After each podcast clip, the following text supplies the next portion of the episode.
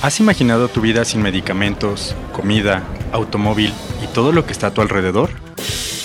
No te asustes, estamos aquí para que juntos descubramos el mundo de la química a través de Polioles. Quédate y reta a tu mente para crear conciencia. Hola Diana, ¿cómo estás? Bien, ¿y tú Lili? Bien, gracias. Qué bueno. Muy un poco acalorada. Acalorada, sí, el, el clima está cañón ahorita, ¿no? Así es. Yo estoy muy contenta el día de hoy por el episodio que vamos a grabar porque pues siempre estamos tocando temas de las aplicaciones, ¿no? De nuestros productos, en qué se usan em, y demás. Pero en este episodio de hoy podemos empezar como a irnos un poco más atrás, ¿no? De dónde vienen nuestros materiales. E, exacto. El día de hoy vamos a platicar un poco, eh, pues, de dónde nacen nuestras materias primas, cómo es que ha evolucionado, pues, toda esta parte y precisamente por eso está nuestro invitado el día de hoy, Carlos Cruz Centeno. Hola. Hola, Carlos. Bienvenido. estar aquí con ustedes. ¿eh? ¿Cómo estás? Bien, bien. Pues es la primera vez que grabo algo de este tipo, entonces vamos a ver si no me equivoco tanto, ¿verdad? Nosotros ya llevamos unos 14 episodios, entonces, este, pues ya. Ya expertos, ¿no? claro. Aún así luego, no, tanto, pero. No tanto así. Pero bueno, Carlos, eh, platícanos un poquito quién eres. Pues yo soy Carlos Cruz, soy de Monterrey, aunque ya llevo tres años y medio viviendo acá en Ciudad de México. Actualmente soy como responsable del área de planeación estratégica, ESG y TI para Polioles. Y anteriormente he tenido distintos roles dentro de eh, eh, pues, Polioles, así como el grupo Alpec. Yo vengo, digamos, de... Pues Polioles es un JV y yo vengo del lado de uno de los socios, eh, que es Alpec. Estuve trabajando antes en, en Styropec y también en el corporativo generalmente en roles de planeación estratégica, donde a veces nos toca mucho participar o analizar el tema de, de, mercados, ¿no? Y creo que mucho de eso tiene que ver también con las materias primas, ¿no? El tema de competitividad, temas de integraciones, etcétera. Y pues de esto, eh, aprovechando esta expertise, que no diría que es bastante amplio, pero yo creo que podemos ahí tocar algún otro punto irrelevante, pues hablar un poco de las cadenas eh, químicas o petroquímicas y cómo se interrelacionan entre sí, ¿no? Sí, ahorita mencionaste algo, eh, igual empezaste, ¿no? De que hay la petroquímica. A nosotras siempre que nos preguntan qué hace Polioles, decimos que es una empresa petroquímica, pero luego la gente pues no sabe qué significa esto de petroquímica, ¿no? Entonces, ¿qué, ¿tú qué, cómo definirías qué es la petroquímica? Me ha pasado que de repente me preguntan, pues familia, amigos, oye, pues trabajas en petroquímica, entonces tú le compras los barriles a las petroleras y de ahí pues haces gasolina. Y creo que de repente, sobre todo si no estás parte de la industria, lo ves un poquito de afuera, pues queda un poco ambiguo hasta dónde se delimita pues, la participación, ¿no? Sobre todo porque mucha de la petroquímica incluso no viene del petróleo, sino viene de, del gas natural, por ejemplo, o en ciertos países también viene del, del carbón, ¿no? Creo que es una buena pregunta para iniciar esta conversación porque creo que es algo que hay que delimitar. Pero, en fin, mucha de la petroquímica pues, viene de hidrocarburos, ¿no? Eh, digamos que es la, la, fuente inicial donde empieza todo, ¿no? Y mucho de esto pues viene de la extracción de crudo, pero también viene de la extracción de gas natural, que mucho de lo que tiene gas natural pues es metano, pero también tiene otros hidrocarburos de mayor peso, etano, propano. Propano es lo que usamos, por ejemplo, para las casas, para eh, calentarnos como, como fuente de, de calor pero también tiene unas aplicaciones donde se usan para hacer químicos. ¿no? La petroquímica en sí empieza cuando empezamos a transformar esas materias primas que vienen de la naturaleza y que no han sido alteradas, digamos, por el hombre, y cómo después empezamos a, a producir y a transformar ¿no? a lo largo de la cadena. ¿no? Y los hidrocarburos pues, son otra cosa que, pues, moléculas que tienen carbono e hidrógeno eh, de forma más esencial y luego a veces pues, otros tipos de, de átomos, oxígeno, nitrógeno, etc. Y es donde empieza un poco la petroquímica. Al final, no es que nosotros compremos petróleo, es ya compramos eh, productos que vienen derivados. Y pues para esto yo creo que es importante mencionar hasta dónde termina la industria energética, digamos, llámese petróleo natural, y dónde empieza la petroquímica. Al final de cuentas extraes el, gas natural o el crudo de, la, tierra, y de ahí empieza un proceso en donde principalmente te empiezas a refinar, ¿no? a, a separar o a quitar los componentes, llámese azufre, llámese agua, llámese dióxido de carbono, y luego los empiezas a, también a transportar. Digamos que el upstream, que es, es donde tú, tú, lo extraes, el recurso natural, midstream es cuando empiezas a, a, a moverlo, eh, ya sea por ducto, eh, eh, por transporte, y el downstream es donde tú empiezas a, a, separarlo, porque tanto el crudo como el gas natural de su fuente inicial, pues viene con una mezcla de cosas, ¿no? En el caso del crudo, pues vienen ciertos gases, viene también eh, pues, el componente para hacer la gasolina, que es la nafta, eh, viene también eh, el queroseno, el bitumen, el gasóleo, y todo eso tiene que ir separando, ¿no? Y con esa separación, algunos componentes van a ir para mucho para la industria energética, como por ejemplo lo que hacemos para hacer gasolina, y otros van a tener pues alternativa de, ir para la energía o ir también para la petroquímica. ¿no? Caso de gas natural también ahí extraemos lo que es el etano, que ya son componentes de mayor peso y que con estos podemos empezar a hacer eh, química, digamos. ¿no? no sé si más o menos toco ahí la, la, la, la pregunta, sí. pero es más o menos donde empieza este proceso. ¿no?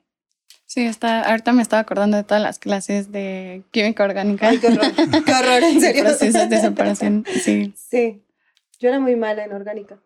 Sí, o sea, ahorita empezó a, a, platicar Carlos y yo dije, no, porque yo cuando entré a Polioles, de hecho, eh, Roberto Mendieta, que ya también pues estuvo acá en, en el episodio de, alimentos, Robert me explicaba muchas cosas de, de, orgánica. Yo decía, híjole, no, o sea, ¿por qué, ¿por qué vine a dar aquí? ¿No? y al final, como platicábamos, ¿no? Igual con, con David, eh, pues saber de dónde nace todo, este, pues al final es orgánica, ¿no? Sí, digo, lamentablemente si estás aquí, pues creo que ya me hice, ya, me tuve que hacer buena, tuve que entender, Carlos. que ese, capítulo no se acabó, ¿verdad? Solo fue una pequeña introducción y que sigue, ¿no? Sí. Así es. Pero la verdad es algo muy interesante porque es lo que te permite entender de pues, dónde viene. Cómo puedes ir cambiando y transformando las cosas para darles valor, ¿no? Claro.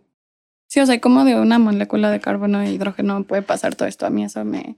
sí, no llegar a un excipiente, a un demulsificante, o sea, sí llega. O sea, obviamente con reacciones químicas, pero. Pero sí, la orgánica está en todo. no, claro. Oye, Carlos, ahorita mencionabas eh, pues el upstream, midstream y downstream. ¿Qué nos podrías decir acerca eh, pues del downstream? Un poquito más, o sea, adentrándonos un poquito más en, en esta parte que es sumamente importante después de que ya pues se extrajo toda esta, pues estos productos, ¿no? Como tal. Sí, digamos que tiene dos vertientes. De una forma es el procesamiento de, tanto del crudo como el gas y después la distribución ya digamos a, a usuario final. Y de aquí pues podría tener dos approaches, ¿no? Uno, el, desde el punto de vista energético, o sea, dónde sacó pues, la turbocina, el diésel, la gasolina, o desde el punto de vista petroquímico, dónde saco las materias primas con las cuales voy a partir a hacer eh, procesos químicos, ¿no? Entonces, si quieres, yo creo que aquí hay dos unidades o dos procesos principales, uno para el crudo y otro para el gas. Que no vamos a entrar tanto en el tema de carbono porque creo que es un tema eh, que sí tiene ciertas aplicaciones, pero quizás no son tan globales como es el caso del crudo y el gas. En el caso del crudo, el principal proceso es el, eh, la destilación fraccionada del crudo, ¿no? Si lo quieres imaginar de forma sencilla, es, pues meto un barril de, de, crudo y por diferente temperatura voy separando en base a los puntos de ebullición de la mezcla pues, los distintos componentes. Al final, el crudo no es un químico como tal, es una mezcla de cosas, ¿no? De hidrocarburos de diferente peso, ¿no? O sea, es decir, hay cosas como de repente, eh, incluso cuando se extrae el, petróleo, se extrae también gas, ¿no? Gas natural. El gas se conoce como gas asociado y el gas no asociado es el gas que viene de yacimientos que no tienen petróleo, ¿no? Entonces, el crudo, pues principalmente tiene eh, lo que tiene el mayor medida es el combustóleo, más o menos un 40%, dependiendo también de la composición del crudo. Hay crudos, ligeros, crudos más pesados. Tiene gasolina, eh, que es principalmente naftas, digamos algo eh, de peso molecular o de, peso eh, mediano. tiene cosas más ligeras como es el gas LP, el LPG, queroseno y también la parte de gasóleo, que de ahí se, se extrae el diésel, ¿no? Y no consiste en otra cosa más que calentarlo y, en una columna grande pues se va separando, hay diferentes platos que tienen diferentes temperaturas y en base a la temperatura pues ciertos componentes se hacen líquidos, ciertos componentes se hacen gas y de ahí los podemos ir separando, ¿no? Eh, y digamos que para, pues todos sabemos, que, o, la mayoría pues estamos más familiarizados con los usos energéticos, ¿no? Porque pues todos, eh, bueno, quizás no todos, porque hay carros eléctricos, pero si tenemos un, un carro de de combustión, pues compramos gasolina eh, o pues compramos diésel, ¿no? Y eso es lo que podemos ver, el queroseno que se usa para la turbocina de los aviones. Pero la pregunta es, oye, ¿y la petroquímica dónde empieza, verdad? O sea, ¿cuáles son las materias primas? Y ahí principalmente hay dos, ¿no? Uno que es la nafta, que digamos que a nivel global es lo que principalmente se usa para hacer petroquímica. No es en sí ya un petroquímico porque todavía no pasa un proceso, pero es la fuente de alimentación. Eso te iba a preguntar, perdón por interrumpirte, pero entonces la petroquímica todavía no empieza hasta que ya tienes la nafta o el gas LP o así. O sea, para mi gusto es cuando empiezas y tú ya transformar la molécula. o sea, no, empieza desde el crudo. Ahorita no hemos hecho, o sea, hasta aquí, digamos, en la parte en la que vamos, no hemos hecho más que separar las cosas. O sea, tenemos una mezcla con muchas cosas y simplemente estamos pues, separando las piezas, uniéndolas por lo que es, es similar, ¿no? Ok. Entonces, de la nafta, y también se extrae el gas LP, que el propano pues, lo usamos para eh, combustible, pero también se puede utilizar para hacer petroquímica porque tiene propano. Y el propano se puede usar para Propileno. Eh, pues para hacer propileno, que hay un proceso que se llama las unidades deshidrogenadoras de propano, que son los PDH. Es una tecnología que he usado mucho para hacer propileno, lo que llaman un purpose, pero principalmente el componente mayoritario es la nafta, ¿no? Mm. Y la nafta se puede usar o para hacer eh, aromáticos, compuestos aromáticos, o para hacer lo que llamamos olefina, que son pues prácticamente no quiero meterme en temas muy técnicos, pero son alquenos, ¿no? O sea, estructuras con doble enlace y de ya podemos hacer diferentes eh, productos, ¿no? Ahora, de una forma similar, cuando extraemos el gas, viene con otros componentes, principalmente etano, propano, butano y gasolina natural, llamamos. El gas viene también con ciertos contaminantes, ¿no? O sea, viene con eh, compuestos eh, con azufre, con dióxido de carbono, con, agua incluso. Entonces, de repente, primero tiene que ser un proceso donde separemos el metano, que es lo que vamos a usar para, para gas natural, y eh, lo que conocemos comúnmente como gas natural ya seco. Y la otra parte son los líquidos de gas natural. Son estos compuestos de mayor peso que se pueden utilizar para empezar a hacer petroquímica. En Estados Unidos se los conoce como NGLs o Natural Gas Liquids. Aquí les llamamos líquidos de gas natural en México. Y estos pasan por un tren de columnas de destilación, que en este caso son gases, entonces esas columnas están a, menos 200 grados centígrados, menos 100, por ahí. Ahí te vaya con el dato exacto. Pero ahí es donde, pues por criogenia, se empiezan a separar los distintos componentes. Y digamos que aquí uno de los componentes de mayor relevancia es el etano, ¿no? Que el etano es lo que se usa en Norteamérica para hacer mucho, sobre todo los crackers, ¿no? Que son unidades donde empieza también, ahora sí, a transformar estas materias primas a lo que llamamos como eh, bloques de construcción o building blocks que nos permiten de ahí migrar a distintas cadenas. Digamos que en, en nutshell, esto sería la diferencia o los dos principales procesos, las plantas procesadoras de gas, que incluyen también la fraccionadora, donde vamos separando los distintos componentes, y la refinería, ¿no? Que no es otra cosa que unidades que lo que hacen es separar las cosas, ¿verdad? Y de ahí ya empezamos ahora sí que a construir, ¿no? Empieza muy tarde la petroquímica. Tardamos mucho en llegar a ella, pero eh, ahorita platicabas, yo me estaba imaginando las torres de destilación y los platos. Yo me estaba remontando a la universidad otra vez, ¿no? Como cuando veías las torres de destilación con los platos y que... Em, y ahorita te decía que llegamos muy tarde, pero hay que, hay que hacer como un pequeño paréntesis. Acuérdense que nosotros entramos en la parte de extracción y, demás con nuestros demulsificantes, ¿no? Que platicábamos con el, episodio de, de, petróleo con Adrián Castellanos. Ahorita ya mencionas los crackers, o sea, y este es otro proceso como ajeno a nosotros, pero que también genera materias primas para, nosotros. Correcto nosotros, muchas materias primas son indirectas, son las fuentes al final de lo que consumimos, que principalmente en el caso de polioles, óxido de etileno y óxido de propileno, son las, nuestras materias primas principales.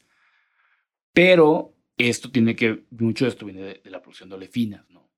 Que es un cracker, ¿no? Yo creo que es una pregunta natural en este caso. Sí, porque se escucha mucho en, en, la producción y demás, pero es como, ¿qué es un cracker? O sea, ¿para qué sirve? ¿Para qué funciona? Si no estudiaste como algo relacionado a la petroquímica o a ingeniería química y demás, como que no, no estás familiarizado con ese proceso, ¿no? Correcto, y, y, y yo creo que es un, uno de los principales, digamos, eh, activos o, plantas de la cual muchas industrias dependen, ¿verdad? Porque al final mucho empieza a ser un juego en el cual tú empiezas a, a partir de una materia prima como puede ser el etano, irla eh, convirtiendo en otras cosas, pero en el proceso de conversión, pues se van sumando otros eh, coproductos o, o, subproductos, dependiendo de cómo lo veas, y que esos subproductos, pues de repente también puedes hacer otras cosas con ellos. Entonces se empieza a ampliar, digamos, la gama de productos que pueden generarse a partir de algo que ser una sola fuente de alimentación, como el etano, como puede ser la nafta. ¿no? Y eso creo que es muy relevante porque dentro de las cadenas petroquímicas de repente hay mucha interdependencia. ¿no? O sea, lo que le pasa a una cadena indirectamente puede impactar a otra. A la otra.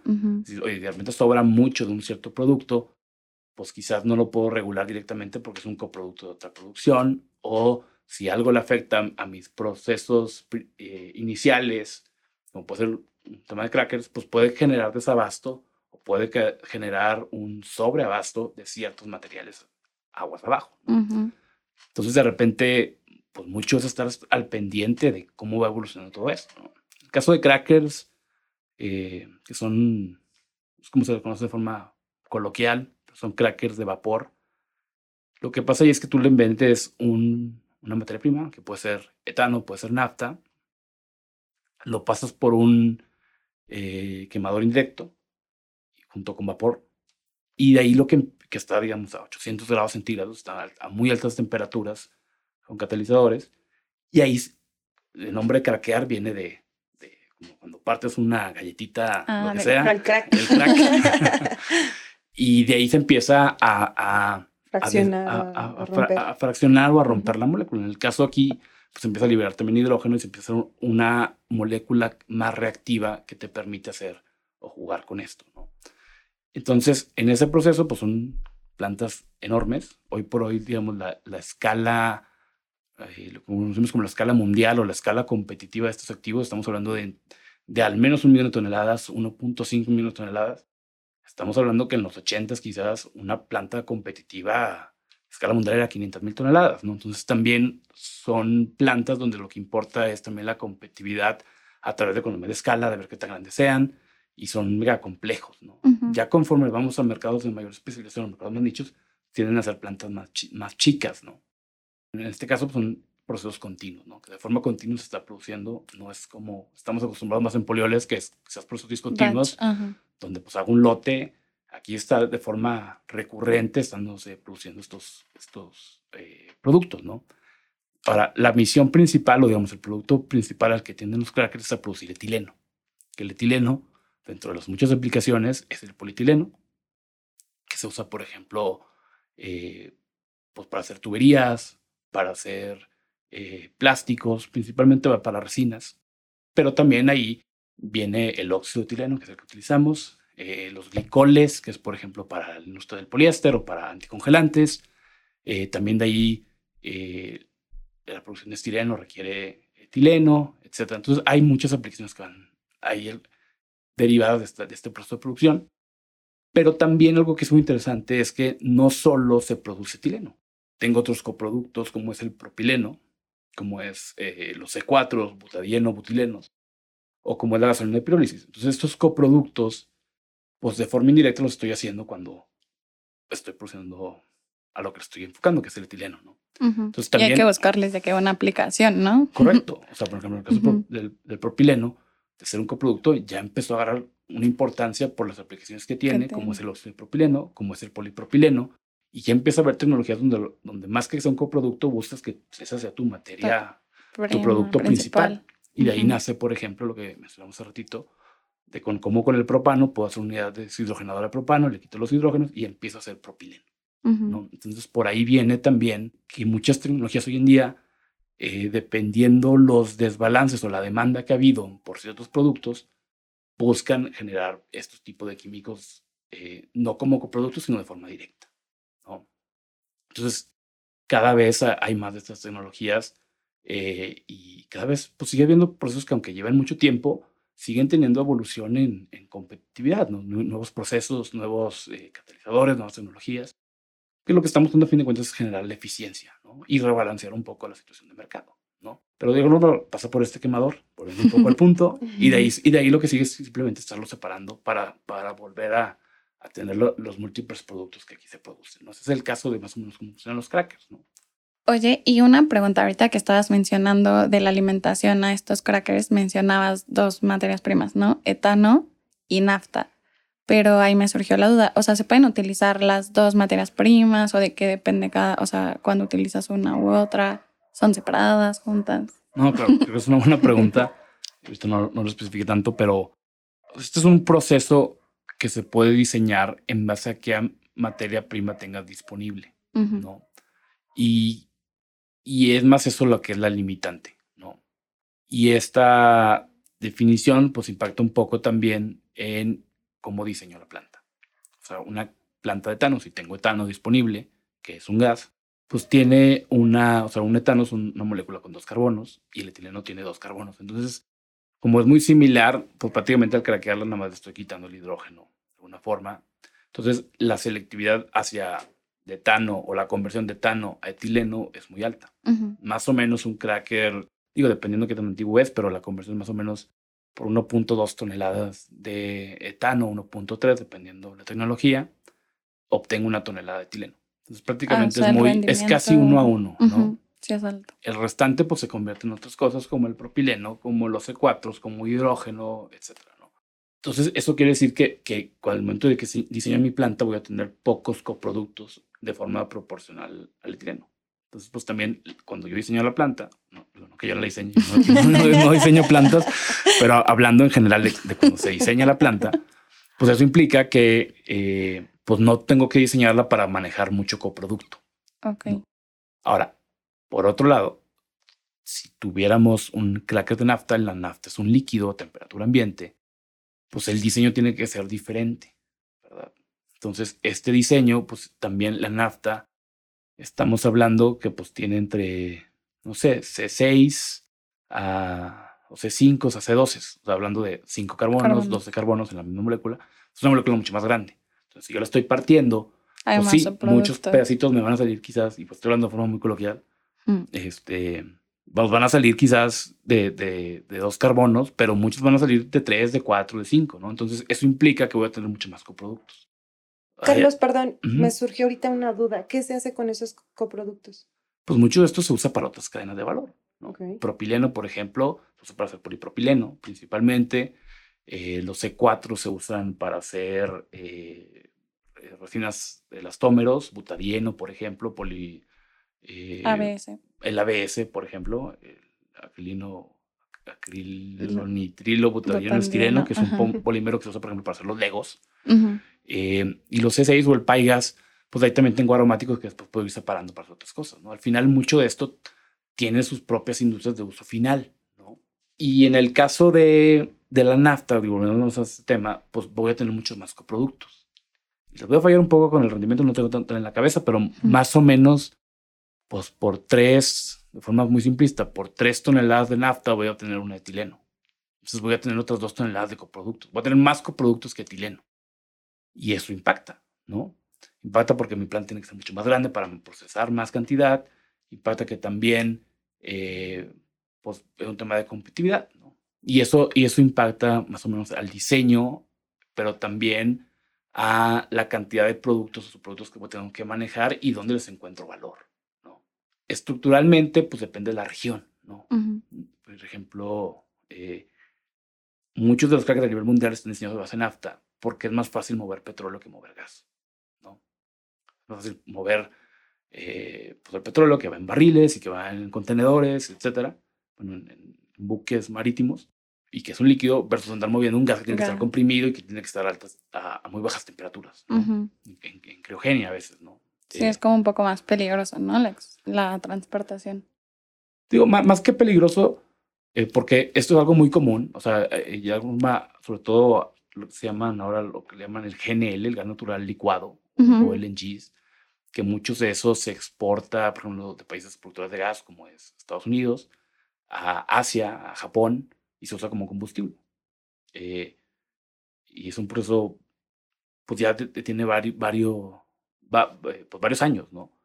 Em, pero también le incrementas costo. No es lo mismo mover algo en un barco a temperatura ambiente a estar moviendo algo a temperaturas criogénicas, alta, alta presión, significa que el diseño también del, de la barcaza o del barco tiene que ser pues, especial, pues, mucho más especial, más inversión, etc. Entonces, el costo logístico es diferente. Claro. Y es lo que también aumenta un factor de competitividad. Entonces, países como eh, Japón o, o, China o el sureste asiático, pues no tienen eh, gas, prácticamente ellos dependen del crudo importado. Y entonces, pues todo se diseña en base a lo que tengas disponible, más que a lo que yo quiera diseñar, porque pues la logística es un factor fuerte de competitividad. Sí, eso puede elevar mucho los costos o ahorrarte un buen. eh, no, correcto. al final, muchas veces es un tema de logística lo que te da un factor de competitividad. ¿no? Buscas generalmente estar cerca de las materias primas este, eh, y usar lo que tengas, o aprovechar lo que tengas disponible. Eh, ahora, si hay crackers que están diseñados para manejar distintas alimentaciones y se habla mucho de lo que le llaman los flexi crackers, donde quizás le puedes meter cierto contenido de propano o de butano, ¿no? Pero ahí lo que pasa es que un cracker, te lo simplificamos mucho el diseño, pero pues pasa por un quemador, pero esos quemadores pues tienen varios, ¿verdad? Tienen eh, pues, eh, más de una decena de quemadores y en cada uno va ocurriendo de forma paralela, entonces puedes diseñar varios quemadores para que puedan operar con ciertas materias primas, por ejemplo, muchos se ha usado para hacer propano. En Asia, por ejemplo, le llegan hasta meter un 15, 20% a veces de, propano, dependiendo los economics y también, también qué, qué, mix de, de, coproductos me, da, me genera más valor. ¿no? Porque cada uno tiene su propia dinámica, oferta-demanda, y eso influencia que a veces el coproducto eh, tiene un alto valor o tiene un bajo valor y eso me impacta en el momento de la competitividad de, de estas unidades. ¿no? Ahorita que estabas mencionando que, que también depende de la región, Aquí en México, por ejemplo, hay más de etano, de nafta, de ambos, o como...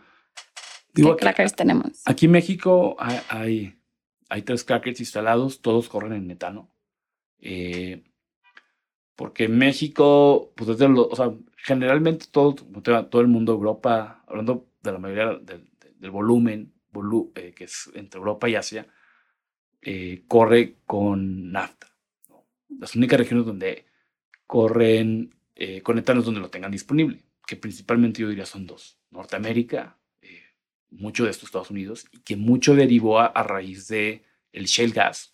O sea, el shale gas vino a revitalizar la industria hubo muchos proyectos eh, de nuevos crackers en la costa del Golfo sobre todo, pero también en, en la parte del, de Canadá, en Alberta, por ejemplo, o en, en el noreste de Estados Unidos, Pensilvania, por ahí. Y también en México, en México hubo, aprovechando esta disponibilidad de materias primas, pues también hubo un nuevo pues, proyecto, ¿no? Al menos en ese momento se, se visualizaba un crecimiento, pero mucho fue a, raíz del Shell. La otra región que también tiene gas, natural es Medio Oriente, ¿no? Principalmente Qatar, este, Arabia Saudita, por ahí. ellos también tienen carácter de etano. Otra de nuestras eh, materias primas es el óxido de propileno, que sabemos nace del propileno, ¿no? Esta mm, materia prima, ¿en dónde, en dónde entra en, en, la cadena?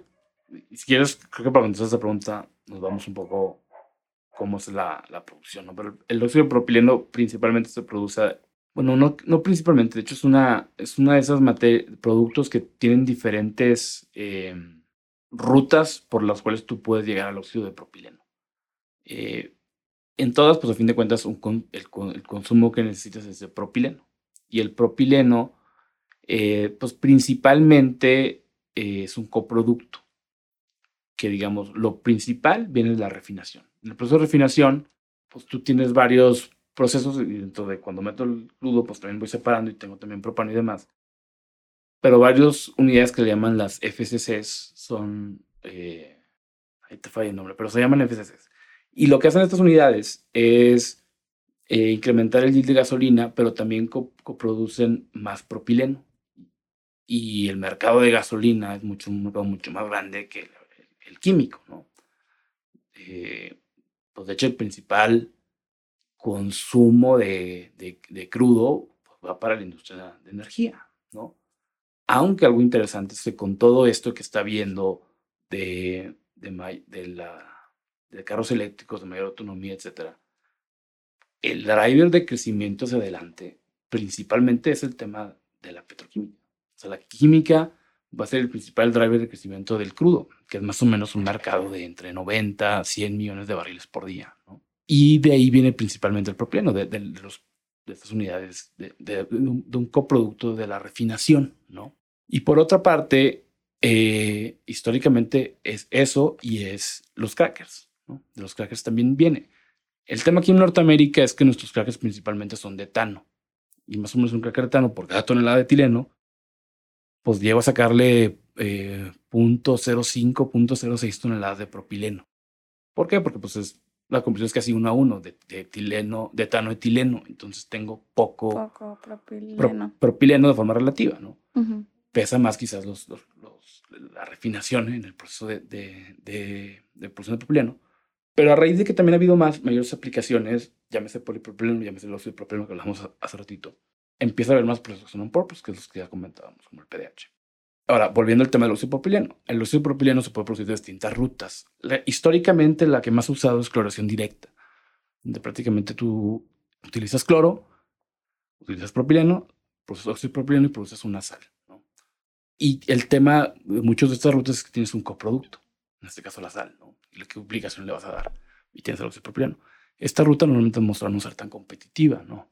Muchas de las otras rutas eh, son lo que llaman eh, el, pues las rutas directas, donde prácticamente lo que produces es, es, óxido propileno ya de forma de black box en el sistema de forma eh, directa. O también hay procesos, otros dos procesos principales es lo que llaman las plantas POSUM, que ahí produces también estireno y como coproducto produces óxido de propileno, que es una tecnología que se usa mucho en Norteamérica, por ejemplo, o en Europa. Y lo otro es las plantas de, de TVA, el proceso de TVA que producen eh, un, un, intermediario que es TVA que sirve para hacer un, un componente para gasolinas, un, mejorador de performance, y también producen óxido de propileno. Entonces tienes distintas rutas, llegas a la misma uh -huh. molécula, ¿no? Uh -huh. Oye, ¿cuál, ¿cuál uso? Pues dependiendo de qué feedstocks tengan, dependiendo un poco de la región, dependiendo del acceso que tengan a materias primas, y la, y la misma tecnología también fue evolucionando a través del tiempo, ¿no? mucha de la tecnología que viene por delante, pues es quizás más la de POTBA, la que le llaman, o plantas POSUM, principalmente en Asia, ¿no? Wow, no sabía que había que tantas, diferentes formas. Ajá, yo creí que era como una general y ya. No, hay muchas alternativas. Entonces también impacta. O sea, de repente, oye, si el cloro se va a las nubes, pues de repente puede haber escasez de ciertos, de ciertos productores, ¿no? Uh -huh. O, o sea, el precio se puede encarecer mucho. O de repente hay un, un, mucha demanda de otros coproductos que incentivan la producción, aunque no necesariamente lo esté propileno, entonces también puede haber. Pues es donde te empiezas a dar cuenta que las cadenas están interrelacionadas, sí. ¿no? Que lo que le pasa a ciertos mercados, pues le impactan a otros, ¿no? Uh -huh. Sobre todo todo lo que tenga que ver con mucho, con coproductos, ¿verdad? Claro. Ahorita igual como que me surgió la duda de, pues la variación de precios, ¿no? O sea, también ese es como un factor por el cual puedes encontrar un óxido de propileno de un precio en un lugar y de otro diferente, ¿no? Porque supongo que cada producción es diferente o no, no varía tanto eso. Pues sí, depende un poco, de la, hay ciertas dinámicas regionales. Eh, yo diría que en general, no hablando del óxido de propileno per se, sino hablando en general, en general de la química, muchas veces se va a ver influencia del nivel de precios por la variación del crudo. ¿no? Uh -huh. Y el crudo es un, si, si, si, ves los mercados, pues de repente tiene variaciones muy drásticas. ¿no? Ahorita estamos a niveles de 79 más o menos, creo que es el mercado 80 dólares el, el, barril, hablando del Brent, que es la referencia internacional. Pero en 2020 llegamos a precios en ciertos meses de forma un poco más sostenibles, abajo de los 30, 20 dólares el barril, ¿no? Y, y eso influye porque pues toda la cadena, la estructura de costos principal viene de ahí. Pues muchas veces en esta industria, pues ese costo pues se transfiere, ¿no? Porque pues hay demasiada volatilidad, ¿no? O sea, hay otras dinámicas también, oferta, demanda y demás, pero digamos que el nivel de precio mucho se ve influenciado por mis costos y la variación que tiene el crudo. Pues sube el crudo, pues suben mis precios, baja el crudo, bajan mis precios. Depende un poco también de otras industrias que son más sensibles, donde o sea, más influenciadas. Hay otras industrias que conforme van más cadenas abajo a productos de mayor especialidad, pues la estructura de costos tiene que ser un poquito más... Eh, con menos variación o donde simplemente, pues, eh, ya al hacer un producto de mayor especialidad, pues la estrategia a veces de precios tiene que ser un precio más fijo. Carlos, ¿y tú dirías que se utiliza más alguna ruta en específico para obtener el óxido de etileno? De propileno, perdón. Eh, pues ahorita hay de todo, ¿no? En Norteamérica tenemos plantas de todo tipo. ¿no? Tenemos POSUM, tenemos cloración directa, tenemos eh, POTBA. Eh, creo que lo que no hay tanto es eh, la que le llaman oxidación directa, pero pues prácticamente de todo, ¿no? Ok. Porque pues diferentes tecnologías de diferentes proveedores, ¿no? Y, y, pues eso influye pues también en que de repente ciertas cosas son más, eh, tienen mayor disponibilidad y otras tienen menor disponibilidad, por ejemplo. ¿no? Con toda esta información que nos has dado, me quedé pensando como hay otra forma de también producir o adquirir eh, olefina. Sí, o sea, hay tecnologías que, que se han usado, eh, porque algo que no hemos tocado, tocamos crudo, tocamos gas, otra fuente de, de, de petroquímica es el carbón. Uh -huh. Y hay, un, hay tecnología que se usa principalmente en China, en Asia, que le llaman el carbon to olefins, ¿no? O el carbón a olefinas, o el carbón a propileno, eh, o una versión que es el metanol a, a, olefinas también, ¿no? Y ahí lo que haces es partir del carbón. Del carbón tú sacas gas de síntesis, que igual medio descompones el carbón a que se vuelva monóxido de carbono uh -huh. e hidrógeno. Y de ahí tú empiezas a construir las moléculas. No, no voy a entrar en la parte tan técnica porque ahí sí sale de mi expertise por mucho, pero en resumen, usas carbono y de ahí construyes eh, eh, distintas eh, olefinas, ¿no? O sea, con el gas de síntesis vas construyendo el etileno, el propileno. Eso principalmente se usaba en Asia. Pero un inconveniente que ha tenido, y luego, bueno, antes de entrar eso, otra alternativa es del gas de síntesis hago metanol y del metanol produzco eh, las olefinas, ¿no? Mm. Pero un inconveniente es que esta tecnología generalmente tiene por retos de rentabilidad, ¿no? O sea, no es una ruta que ha mostrado ser tan competitiva. En costos. En, en costo, Oh, en- correcto, ajá. ¿no? Porque principalmente la parte de Asia o de China, donde tiene carbono, es lo que le llaman el Inner Mongolia, ¿no? La parte pegada a Mongolia, que esa parte no está en la costa, ¿no? Que es donde está casi toda la industria. Y por otra parte, este tipo de tecnología, sobre todo lo que usa metanol, eh, requiere mucha agua.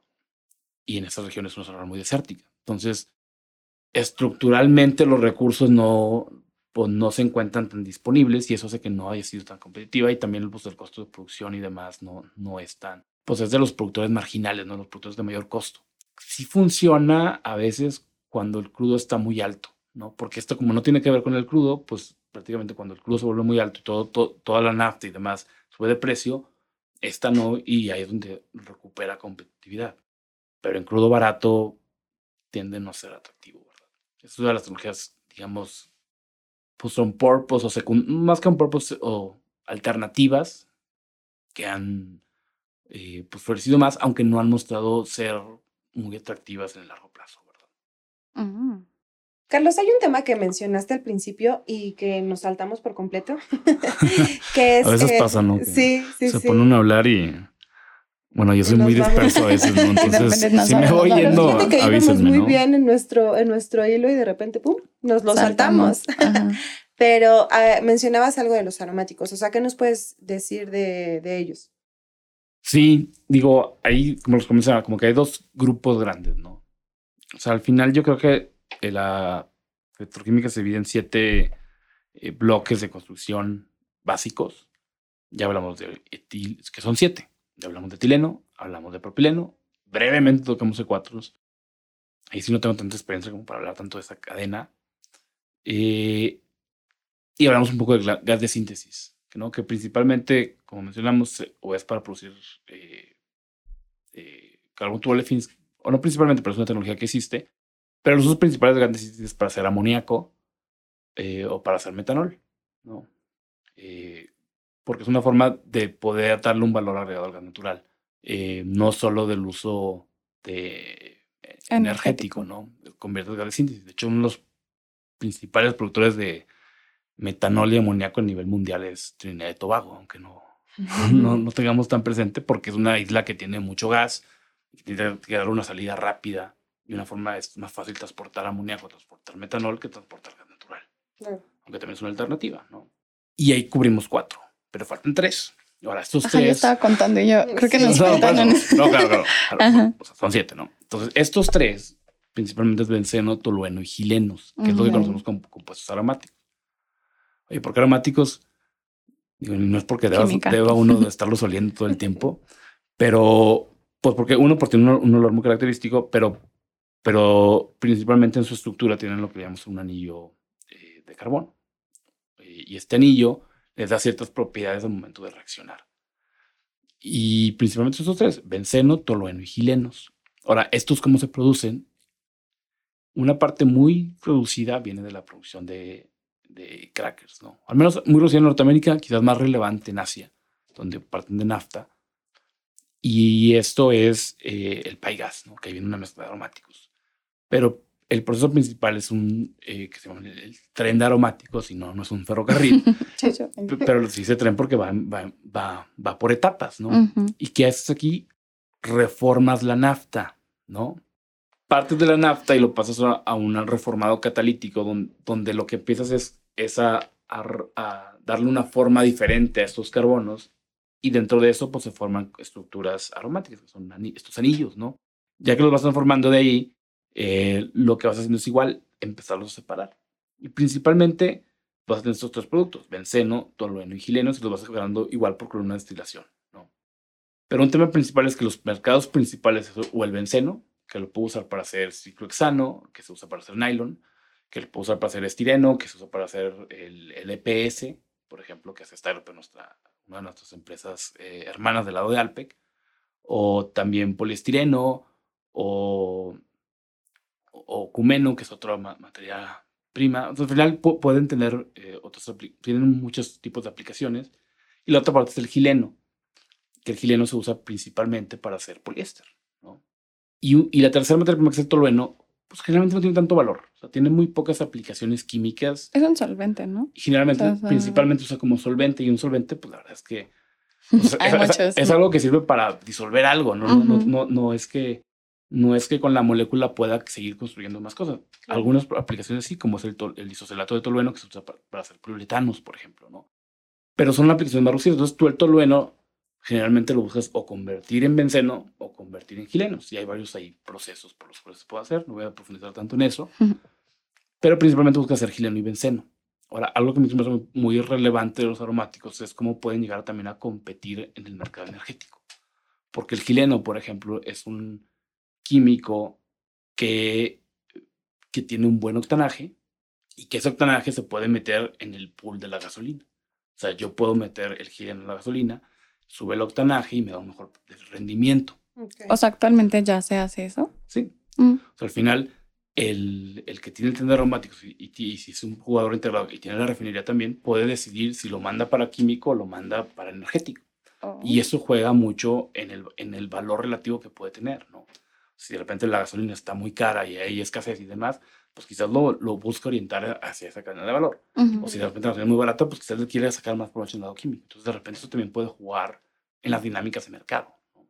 Porque yo creo que en general que juega mucho en este tipo de, de cadenas es cuál es el costo de oportunidad, ¿no? O sea, ¿dónde le saco más valor a las cosas? ¿Qué pasa si, las, si van a, a una cadena o si van a la otra? ¿verdad? Entonces, de repente esas decisiones, pues cualquier jugador dentro de la cadena está buscando cómo maximizar también sus utilidades. Y eso es lo que de alguna forma, pues de repente, si una cadena me da, me da más valor del lado A o me da más del lado B, pues son esa clase de decisiones que se tienen que estar tomando pues, para maximizar y que a veces tienen repercusiones en, en hacer que un, un químico sea más escaso o que de repente Haga sobre más, de- ¿no?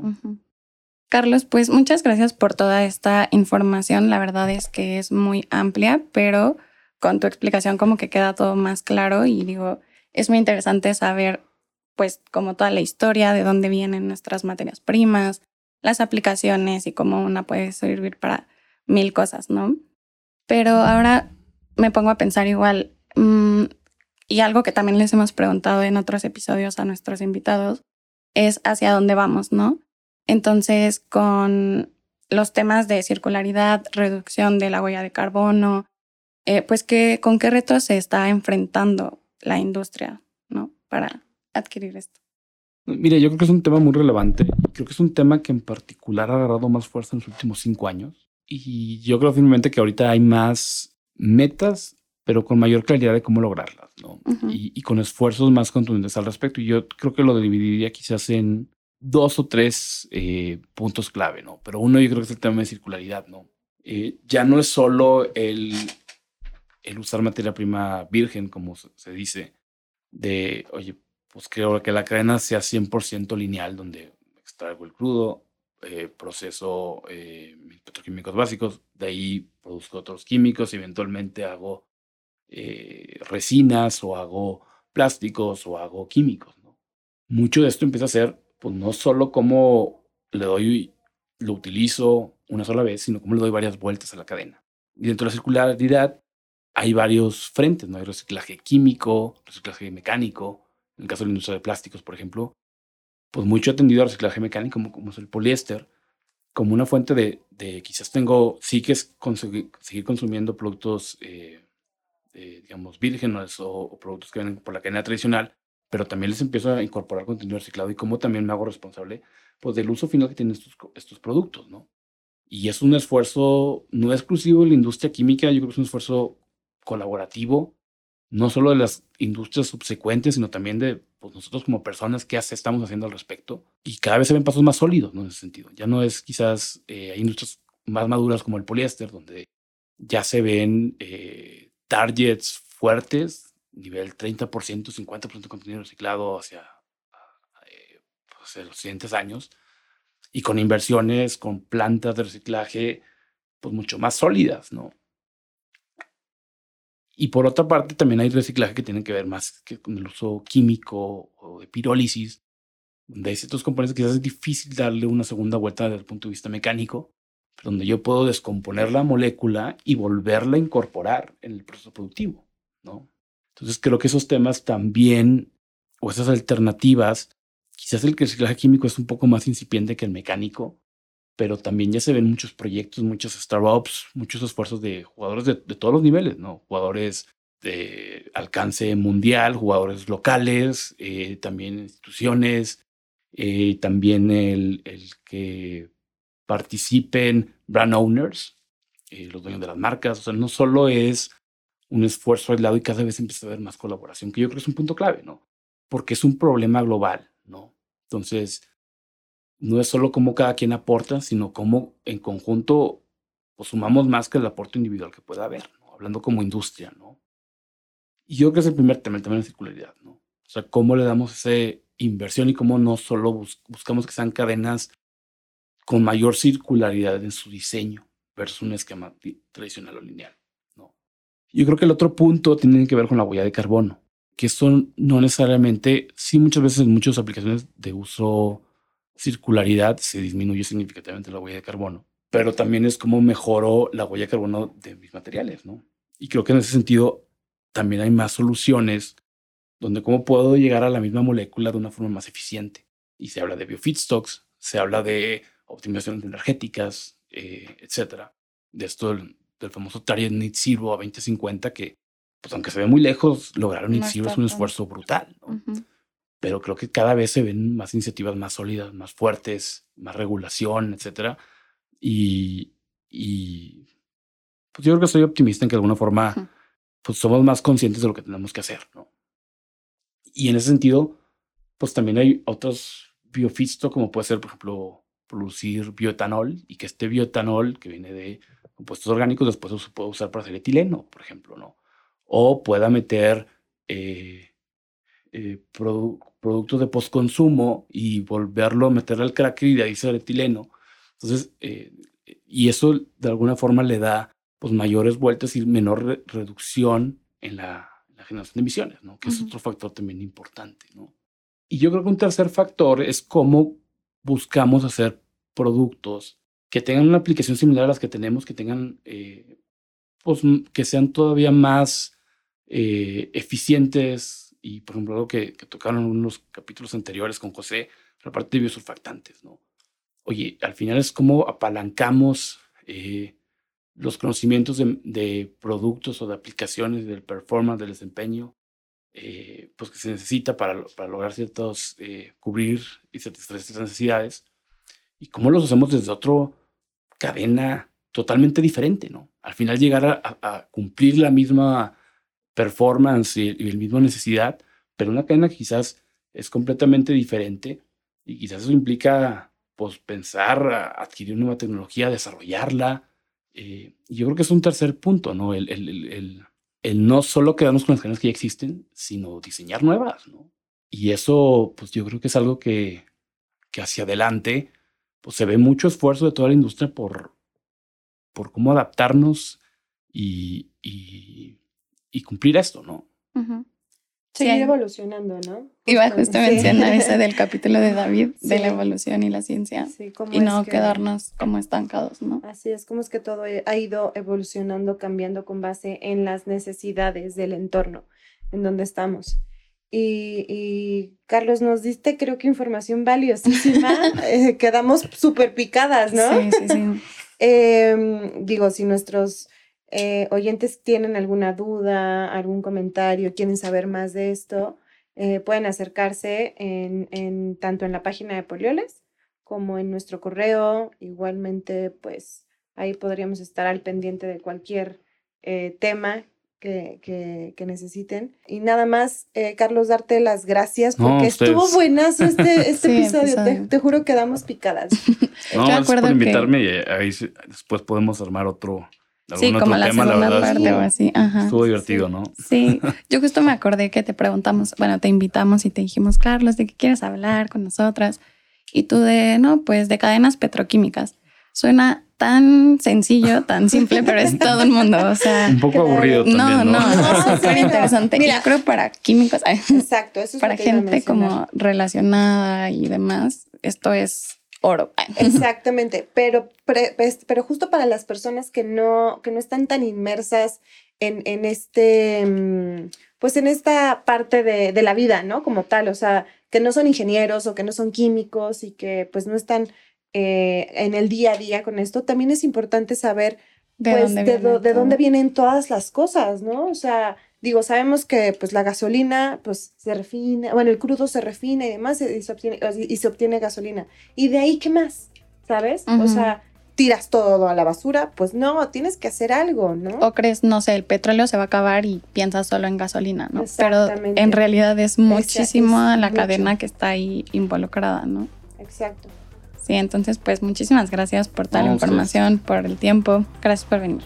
No, gracias y y a ver cuándo vamos el siguiente capítulo. Sí, para la siguiente temporada. Estamos aquí para que juntos creemos conciencia.